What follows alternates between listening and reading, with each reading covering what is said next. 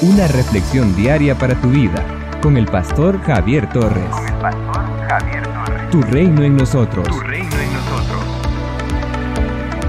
Primera a los Corintios capítulo 4 versos 12 al 17.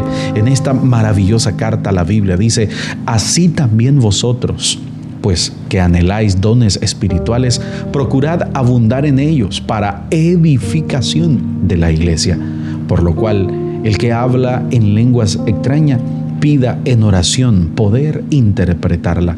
Porque si yo oro en lengua desconocida, mi espíritu ora, pero mi entendimiento queda sin fruto. Que pues oraré con el espíritu, pero oraré también con el entendimiento. Cantaré con el espíritu, pero cantaré también con el entendimiento. Porque si bendices solo con el espíritu, el que ocupa lugar de simple oyente, ¿cómo dirá el amén a tu acción de gracias? Pues no sabe lo que has dicho, porque tú, a la verdad, bien das gracia, pero el otro no es edificado. En una ocasión, entré con unos amigos a un restaurante y nos quedamos maravillados del servicio que nos brindó el mesero. Tanto así que entre todos acordamos hacer una colecta para brindarle una muy buena propina. De esta forma le expresamos nuestro agradecimiento y él nos dio a cambio un muchas gracias. Nos gustó, nos agradó tanto la atención del restaurante que al día siguiente regresamos al mismo lugar y casualmente nos atendió el mismo mesero. Pero para sorpresa de nosotros, esta vez nos recibió con una botella de vino y dijo, esta botella no es cortesía de la casa, sino mía. Gracias por regresar a este restaurante. Amados, la palabra gracias es poderosa, poderosa por todo lo que implica en sí misma pero son esas pequeñas acciones de agradecimiento entre unos y otros lo que nos hace mejores personas. Es una persona agradecida. Amados, en una persona agradecida reina fácilmente la paz de Dios.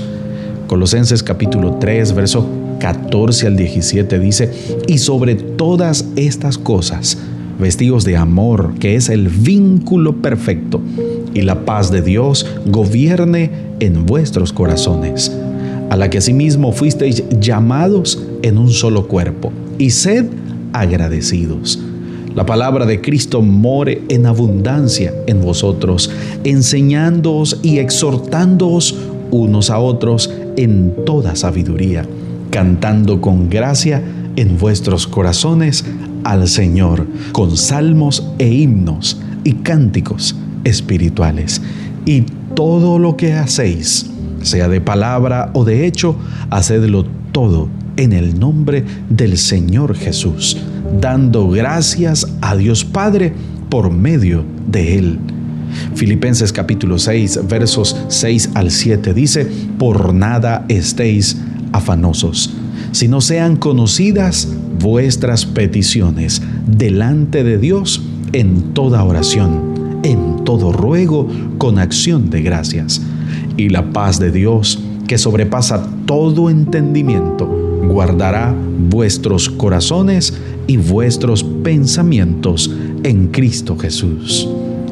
La gratitud es la que tiene el poder de abrirnos puertas. Así como Pablo dio gracias por sus discípulos, yo quiero dar gracias por las personas. Si no escuchan esta reflexión, si no comparten esta reflexión o no se conectan en línea, ¿de qué serviría hacerlas?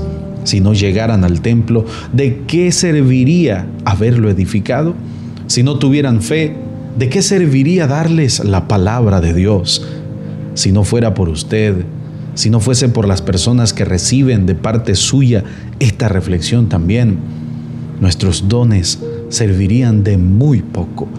En 1 Corintios capítulo 1 versos 4 al 9, la Biblia dice, gracias doy a mi Dios siempre por vosotros, por la gracia de Dios que os fue dada en Cristo Jesús, porque en todas las cosas fuisteis enriquecidos en Él, en toda palabra y en toda ciencia, así como el testimonio acerca de Cristo ha sido confirmado en vosotros, de tal manera que nada os falta en ningún don, esperando la manifestación de nuestro Señor Jesucristo, el cual también os confirmará hasta el fin, para que seáis irreprensibles en el día de nuestro Señor Jesucristo.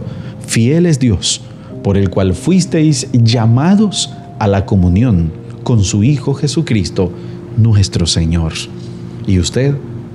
¿Por qué y por quiénes debe agradecer?